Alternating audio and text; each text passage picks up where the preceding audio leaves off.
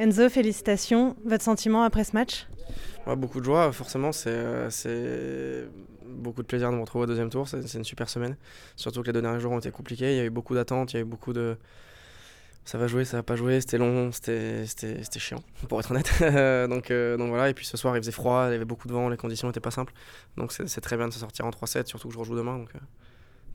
Mais justement, à propos de ça, vous deviez jouer il y a 24 heures sous un soleil euh, de plomb. Finalement, ça a été arrêté à cause de la chaleur, puis à cause de la pluie. Vous avez joué 24 heures plus tard. Vous n'avez pas de journée de repos. Est-ce que là, c'est une préparation psychologique, physique?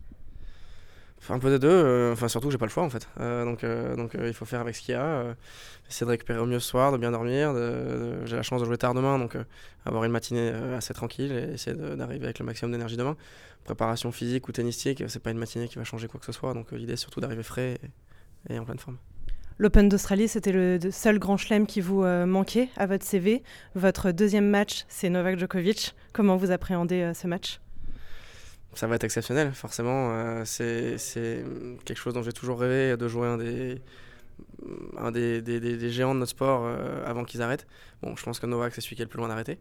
Mais, euh, mais jouer sur un grand cours comme ça, ici, il n'a pas perdu depuis, j'ai envie de dire 92, mais je sais, plus, je sais même pas quand ça remonte sa dernière défaite. Donc, non, ça va, être, ça va être une super ambiance, ça va vraiment être génial. Donc, c'est une super opportunité. Vous avez la double nationalité, vous êtes français et mauricien. Pourquoi avoir choisi de jouer sous la bannière française? Ça s'est un peu fait naturellement. En fait, j'ai toujours joué pour la France depuis tout petit. Euh, la France m'a toujours aidé. Euh, donc, j'ai été dans les équipes de France assez jeune. J'ai toujours pu utiliser les installations de la Fédé. Alors, j'ai juste fait partie de la Fédé un an, mais 99% du temps, j'étais pas avec la Fédé. Mais euh, ils m'ont quand même aidé. Donc, donc c'était juste le choix le plus logique pour moi de jouer pour la France. Il y a une très forte communauté mauricienne ici en Australie. Est-ce que depuis que vous êtes arrivé, vous l'avez ressenti Pas forcément. J'ai l'impression qu'il y a pas mal de Français aussi qui, sont là. Euh, enfin, même dans les enceintes du stade, on parle français toute la journée. Donc, euh, donc il y a pas mal de soutien des deux côtés. Donc, c'est vrai que c'est hyper agréable. Euh, vous êtes au meilleur niveau depuis le début de votre carrière. Vous ne faites que progresser. Comment vous vous entraînez et c'est quoi vos ambitions à partir de maintenant?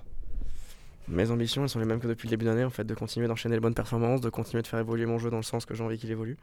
Et puis, euh, encore une fois, les résultats dépendent, dépendent pas que de moi, donc c'est pas trop mon souci. Même si on a tous envie de gagner, on a tous envie de bien jouer, mais encore une fois, il y, a un joueur en face, ça dépend pas que de nous, donc euh, ça, je m'en préoccupe pas des masses. Euh, et puis, ouais, c'est vrai qu'on s'est beaucoup entraîné cet hiver.